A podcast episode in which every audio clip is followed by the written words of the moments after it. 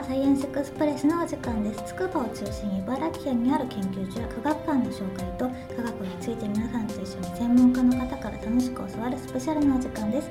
MC は私いつかです30分よろしくお願いいたします。では今週のゲストの方をご紹介いたします。防災科学技術研究所よりお越しいただきました宮城さんです。よろしくお願いします。よろしくお願いします。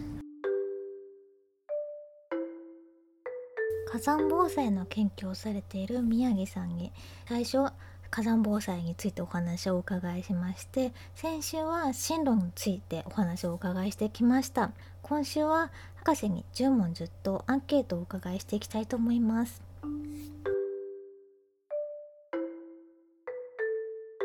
今まで研究やってきて、はい、なんか良かったこととかあります？一番良かったことやっぱりなかなか行けないフィールドに行けるっていうのはこれはすごく良くて。まあみんながみんな行けるわけじゃないですけど私はちょっとあのそういういろんなとこ行く機会があったので例えばさっきお話したアリューシャン列島の無人島であるとかあとはカムチャッカ半島カムチャッカ半島、うん、これもあの火山もたくさんあるので行ったことありますしあとはソロモン諸島。はい、これも観測で行ったんですけどなかなか普段行けない場所にこう行くことができる、研究者になったからこそそうですね、ね、はい。あのすごい、ま、場所そそれぞれの場所にいいところはあるんですけど、うん、あのやっぱり景色であるとかあのなかなか見れないものが見れたりとかそういうのは研究しててよかったなと思います。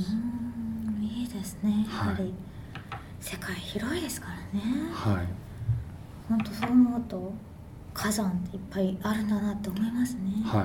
あちこち、まあ、チリも行ったことありますしメキシコも行ったことありますしイタリアも行ったことありますし。結構あれなんですね。火山というかやっぱ地震が多いところは火山もやっぱ火火山が多いって感じなんですかね。そうですね。あの、まあ全部が全部じゃないですけどやっぱりその、えっ、ー、と断層に沿ってるってあのですねプレート境界に沿っている。プレート境界に沿ってはい、要するに火山ので火山のでき方の一つ、まあ、これ全部が全部じゃないですけどそのプレートが沈み込む時に、うん、あの地下である現象が起きてそれがきっかけで火山ができるので大体そのプレートの沈み込み帯に沿って火山はあの世界中あるんですね。火山っていうのは、はい、何でしょう。例えば筑波山とかはもうあれじゃないですか。火山じゃないですか。火山じゃないです。はい活火山っていうのは、うん、そのマグマが下にあって、はい、それがこの上冷えて山になったってことですかね。いろんな出来方があって。例えば富士山なんかは昔からいっぱい噴火してるんですよ。でどんどん噴火すると物出るじゃないですか。で物出たやつがどんどんどんどん積み重なって清掃火山になってるんですで私が観測したアラスカの火山なんかはカルデラになってるんです要するに物がボーンと出て、えーと、下下,、はい、下がなくなってからボーンとへこんでっていう火山もあればハワイみたいに下にこうずっと上にマグマ出し続けてるホットスポットみたいなところがあるってそこの上にあの大陸あのプレートが通るとそこにあの島ができるとか。でさっき言ったプレート沿いにある火山っていうのはまあこれ一つの説ですけどプレートが水を一緒にプレートが海水。はい沈み込むじゃないですか、はい、水と一緒に沈み込んでるんですよでそうで深くまで沈み込んだ水がなんか溶かしながら上がってきてそれがマグマの元になってだからそのプレート境界が沈み込んだ先のに沿って火山ができるっていうのはそういう原因だというふうに言われてます。そうなんですね。だからプレート沿いにできる。はい、多い。でプレプレート沿いはもちろん地震もありますからね。プレート運動によってそういういろんな応力が変化して地震っていうのが発生するので、まあ、確かにおっしゃる通り地震のある場所と火山のある場所っていうのは割とあの一致していることが多いと思います。一番大変だったことというか苦労したこと辛かったことはみたいなのあります？研究者生活でですか？研究してきて。いっぱいありますね。やっぱその無人島関係ですかね。あいやそういうのもまあ大変ですけどあの得意不得意な人間あると思うんですけどやっぱりこう研究者っていうのは研究成果をこう次々と出し続ける必要がある。それ仕事ですから。だけど私はあんまり得意じゃないというかまあ能力的なももちろんあると思うんですけどなかなかこう成果をこう続けて出し続けるっていうのが難しい時期があってそういう時期はうんまあでもそれも積み重ねなんですけどね。多分こうずっとちゃんとあの真面目にこう積み重ねてきた人っていうのは多分大丈夫なんですけど、まあ、あんまり真面目な学生でもなかったっていうのがあってあんまりねそういう貯金がなくなった時に、あのなかなかこう先が見えないとかっていうような苦労はあったかもしれない。うん。深いですね、まあ、でもまあ言うほどの苦労ではないですね。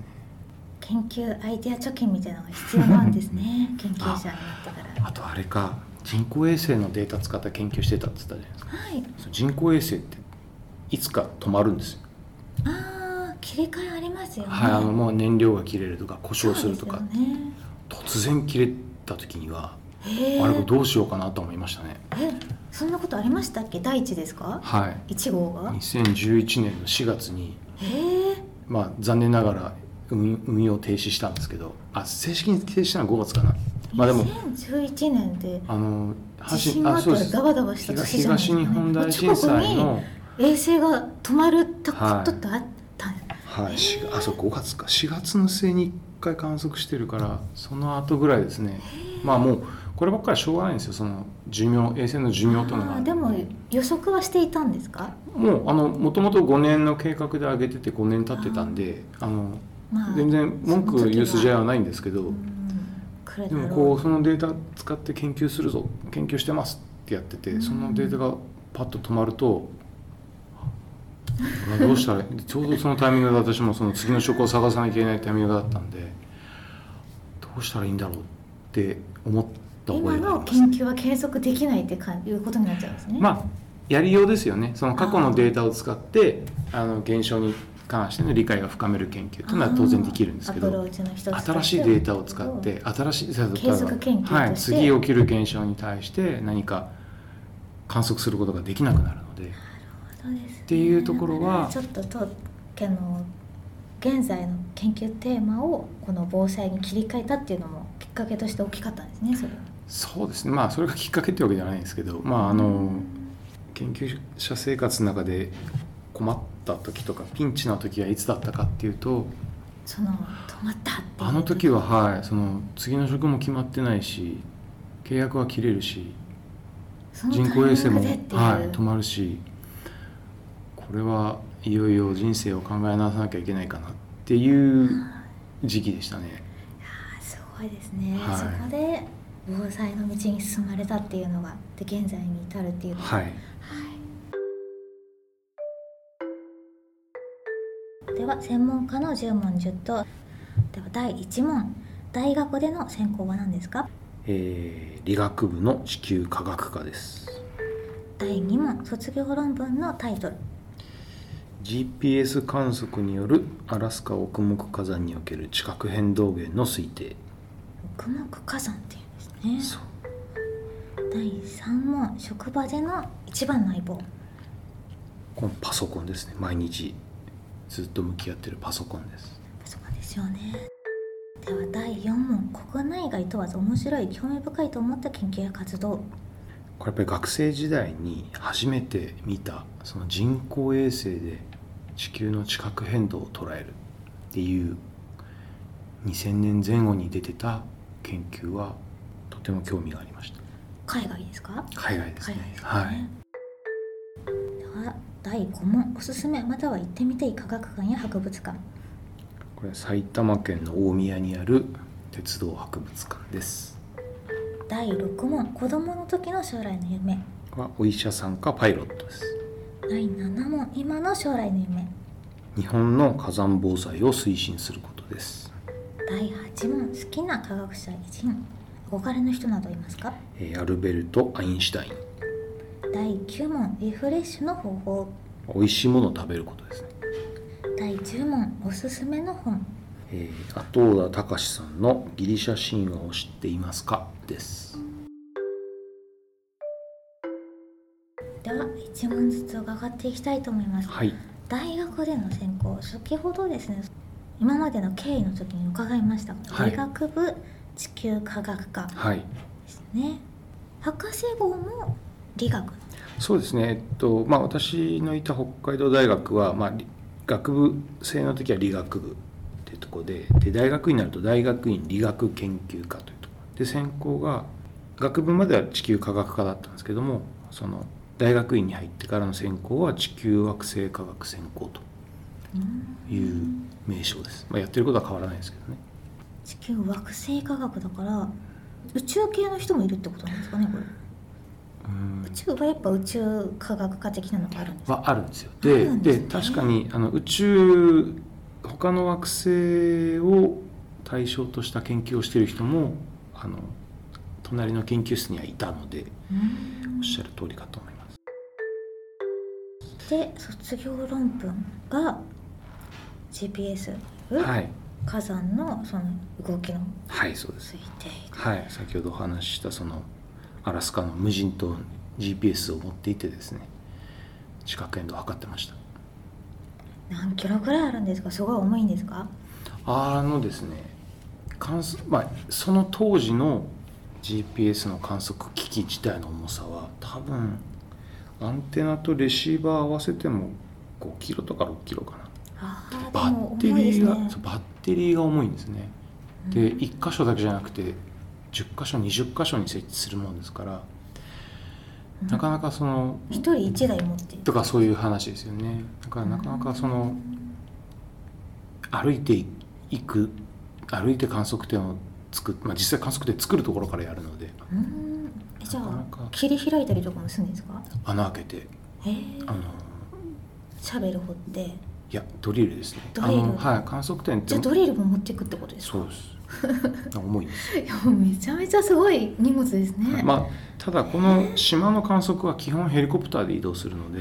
えヘリコプターで移動するんですか、はい、なのでヘリコプターとか、まあ、あの四輪のバイクで移動するのであのまあそれしょしょって登るとかではなかったです、はい、でもえじゃあヘリコプター運転操縦できる人も常にいないそうです。この時は研究者ですか？いやこれははい。ヘリの運転手と、はいはチャーターしてましたね。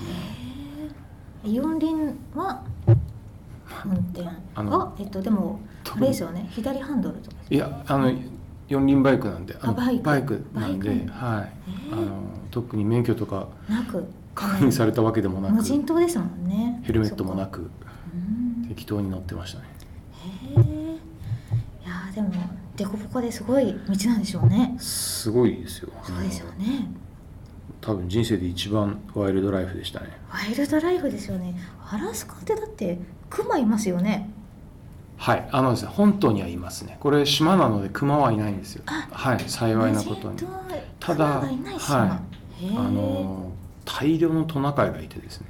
トナカイでかいですよね。トナカイでかいですよ。しかもねめちゃくちゃいるんですよ。あれってでもトナカイって草食でしたっけ？はい。襲っては来ないんですか？えー、っと近くにそこまで寄ったことないので分かんないですけどヘリコプター動物が怖いですよね。ヘリコプターで島の飛んでるとたまに何百頭っていうトナカイの群れを見るとなかなか壮観でしたね。えー、絶景ですね。はいですね。大学生で。いい経験ですね。はい、はい、職場での一番の相棒。パソコンですよね。これねいや何かなと思ったんですけど、まあほぼいる間はいずっとパソコン見てますから。でも、はい、え最近はあれですか？1年に何度か山行ってそういうなんかイベントじゃないけど、はい、あの調査、はい、大掛かりな調査して、はい、でそれ以外の時間はひたすらデータをまとめてるって感じ。はい。そうですね。データまとめたり論文書いたり、論文書いたり、はい、またまあ他の仕事もいろいろありますけどおっしゃる通り、たまに山に行ってあとはずっと。ずっとパソコン。はい。パソコンの前にいます。国内外問わず面白い。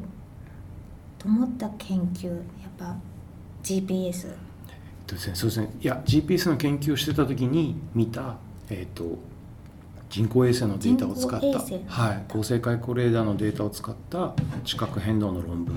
それは GPS ではなくて人工衛星だから SAR って言うんですけど。画像 SAR って。これね,、うんとね SAR って SAR って言うんですけど。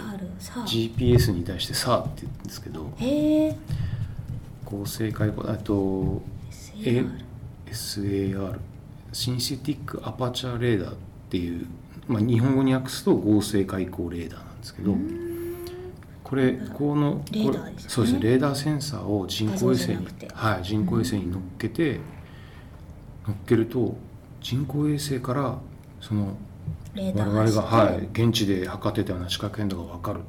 っていう、しかもこれすごいんですよその我々は点のデータしか分からないんですね。ここの点がどう動いたここの点がどう動いたっていうのを測ってたんですけど人工衛星は面的にこの辺りがこんな感じで動いてはい、っていうような観測をしてたんですね。最先端な感じしますよね。当時は最先端でした。もう今は本当にあの JAXA がこう,、はい、こういうセンサーを乗っけた衛星を打ち上げて2個打ち上げて、うん、まあ、世界的にもたくさん上がっててですごい観測自体あの割と一般的にはなったんですけど。今当時はこれはアメリカですか？違うんですよ。違うんですか？ヨーロッパの衛星でした。へえっとねアメリカは実はヨーロッパの衛星ってヨーロッパ、みんなで一つなんですよねあれ。そうですね。あのヨーロピアンスペースエージェンシーって言ってヨーロッパの、えっと、宇宙機関が打ち上げてる人工衛星が当時は一般的でしたね。そうなんですか、はい、でヨーロッパの研究者がや進めてたんですね。えっとね世界世界中の研究者が使ってました。あの論文書いてる人の中にもちろんヨーロッパの方もいましたけどアメリカの研究者も。データをみんなが見れたんですね。はいそのデータ使っていろんな研究をしてました、面白いですね。おすすめまた行ってみたい科学館やっぱり鉄道博物館。すみませんこれはもう完全にあのサイエンスとは関係ないですね。申し訳ないです、有名ですよね。あの私行ったことないんですよ。私もないんですけど。いやそもそもね私あんまり科学館とか博物博物館に行かないんだなってこの質問を見て思ったんですけど、ね、でその今4歳になる娘がいて、はい、その娘が新幹線が好きなんですね。新幹線といえば鉄泊なわけですよ。でいつか行こうね。って言ってるのでいいですね。書いたんですけど。今ってシンカリオンやってないんですよね確か。そうですね終わりましたね。シンカリオン Z が、ね、シンカリオン。終わった。まあ今再放送やってます。あやってます、はい、見てます？娘さん。見てます。さすがですね。あすごいですね。ちょっと女の子だけど才能ありますね、はい、そうですね。好きみたいです、じゃあそれ見てたら行きたくなりますよね。そうなんですよ。シンカリオン見てると大宮の鉄道博物館は行きたくなる行きたくなりますよね、はい、やっぱでも今やってないのもったいないですよねシンカリオン。はい。それなんか素晴らしい、はい、はい、テレビですね、はい、子供の時の修練の夢あの前回お話お伺いしましたけど、はい、お医者さんがパイロットが憧れてた、はい、身内にいたらね憧れは持ちますよね、ね、あのどんな職業があるかわからないけどとりあえず身近にこの職業の、人がいたので、はい、これに憧れてましたね。うんして今の将来の夢が火山防災の推進やもうもう皆さんお願いでもありますよねそうですね。これもなかなかその日本それほど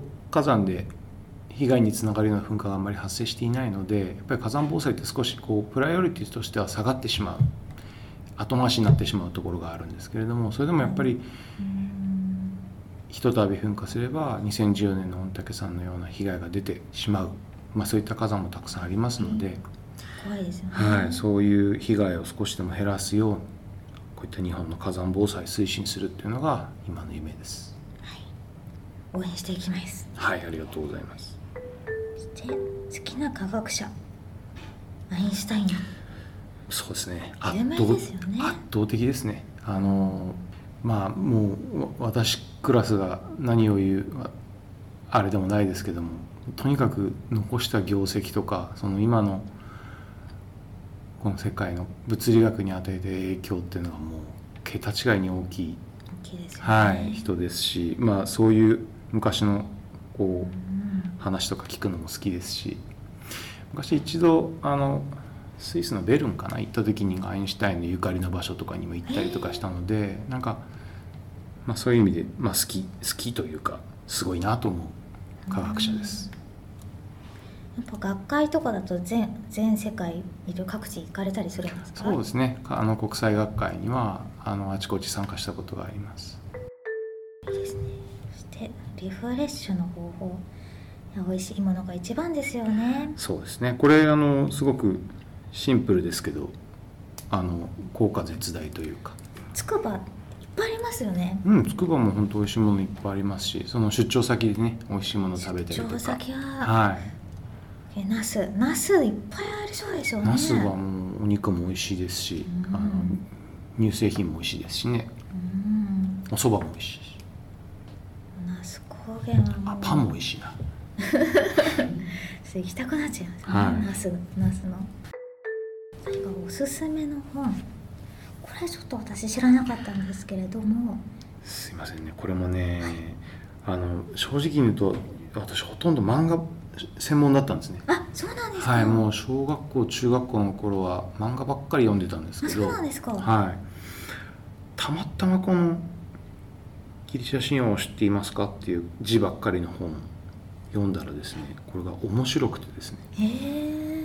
あのすごいなんだろう難しい小説とかいうものでもなく難しい専門書っていうわけでもなくすごい軽い文体でそのギリシャ神話のいろんなエピソードを深掘りしていくっていう本なんですけどこれが面白くてですね。ギリシャ神話ってあれですよね、はい、よくプラネタリウムで聞く星座の話とかですよね。そうですね結構だから知ってる話いろいろあると思うんですよ。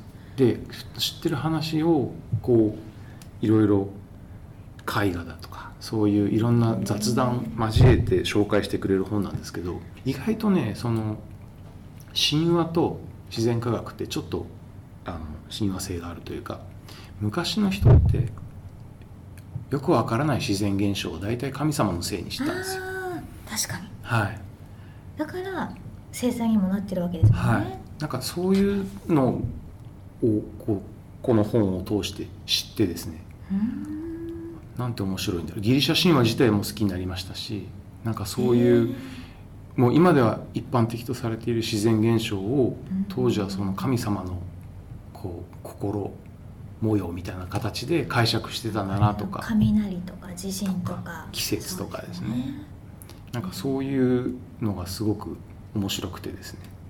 えこれは中学生とかで読んだんですか？これね最初に読んだの高校生の時だったと思います。えー、あじゃあ昔昔の本というかその当時のはいすごく古い本だったと思います、えーでもそれで覚えてるっていうのはすごい印象的だ何回も何回も見ましたねこれは、素敵ですね。はい、まだに家にありますね。へ素敵まあでもおすすめの漫画の方が多分たくさん出ますね。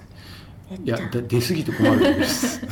最近で言うと何かあります？最近ですか？最近じゃないと当時中学生とか一番読んだ本とか。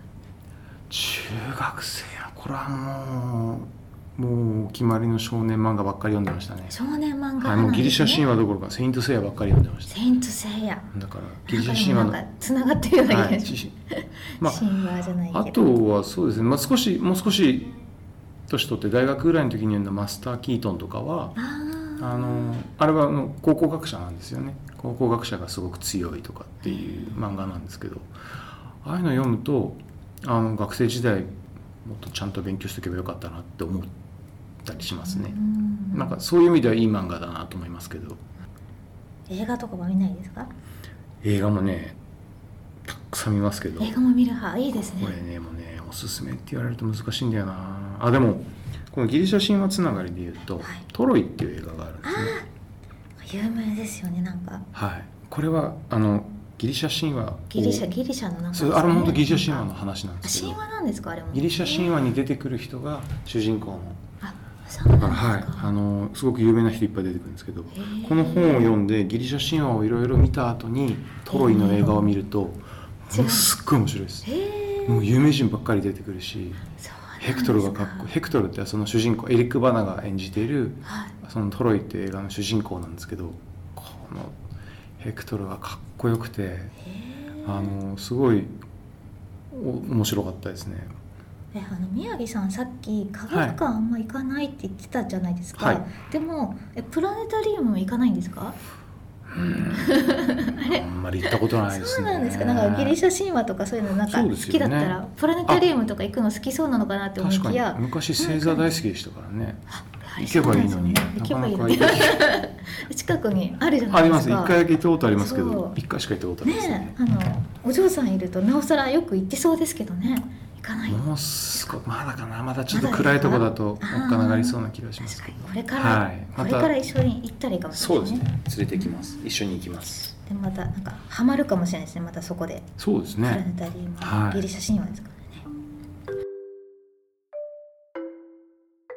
では最後になりますが中高生のメッセージいただいてもよろしいでしょうか？はいまあ自分が中学生の頃どうだったかというとそうではなかったかもしれないんですけれども、まあ、今なって思うことっていうのがあってですね、まあ、一つはま好きなこととか興味があることこういうのがある人っていうのはもう本当遠慮しないでどんどんやったらいいんじゃないかと思います。その例えばこれが将来役に立つのかなとかなんかそういうことはですね実はもう中学生とか高校生の頃はあまり考えなくていいんじゃないかなっていうふうに思います。で、まあ私もそうだったんですけど、好きなこととか興味があること探している人、見つからない人っていうのももちろんいると思うんですけど、そういう人はですね、今から考えるとたくさん本を読んだらいいなと思います。さっきちょっと言ったんですけど、私はあんまり本をたくさん読んでなかったんですね、子供時代。でもまあ、大学生とか大人になった時にいろんなジャンルの本読んで、すごいいろんな知識を得て、なんかいろいろ楽しかったんですね。なんで、まあ、好きなこととか興味のあることを探している人っていうのがそういったたくさん本を読むことで好きなこと興味があることを見つけられるかもしれないですしそのね本を読む習慣を持つこと自体がねなんかすごくいいことなんじゃないかなあのまあ私なんかはあの人生割と本を読むことで楽しくなったなという実感があるのでたくさん本を読んでくださいと。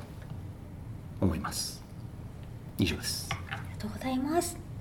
ただあの本をたくさん読むのはもちろんですけど漫画でも結構いいんじゃないかなって私は思ってまして、はい、宮城さんその子供の頃漫画すごく読んでたって映画もいっぱい見てたっていうの。それもまた一つの本読まなくてもまたその一つの方法としていいんじゃないかなって思ってます。はい、はい、いいと思います、はい、たくさん漫画漫画も読みましょう。情報に触れるっていうのは大事ですよね。ねはい。ではまもなくお時間になりますが長くお話しいただきありがとうございました。こちらこそどうもありがとうございました。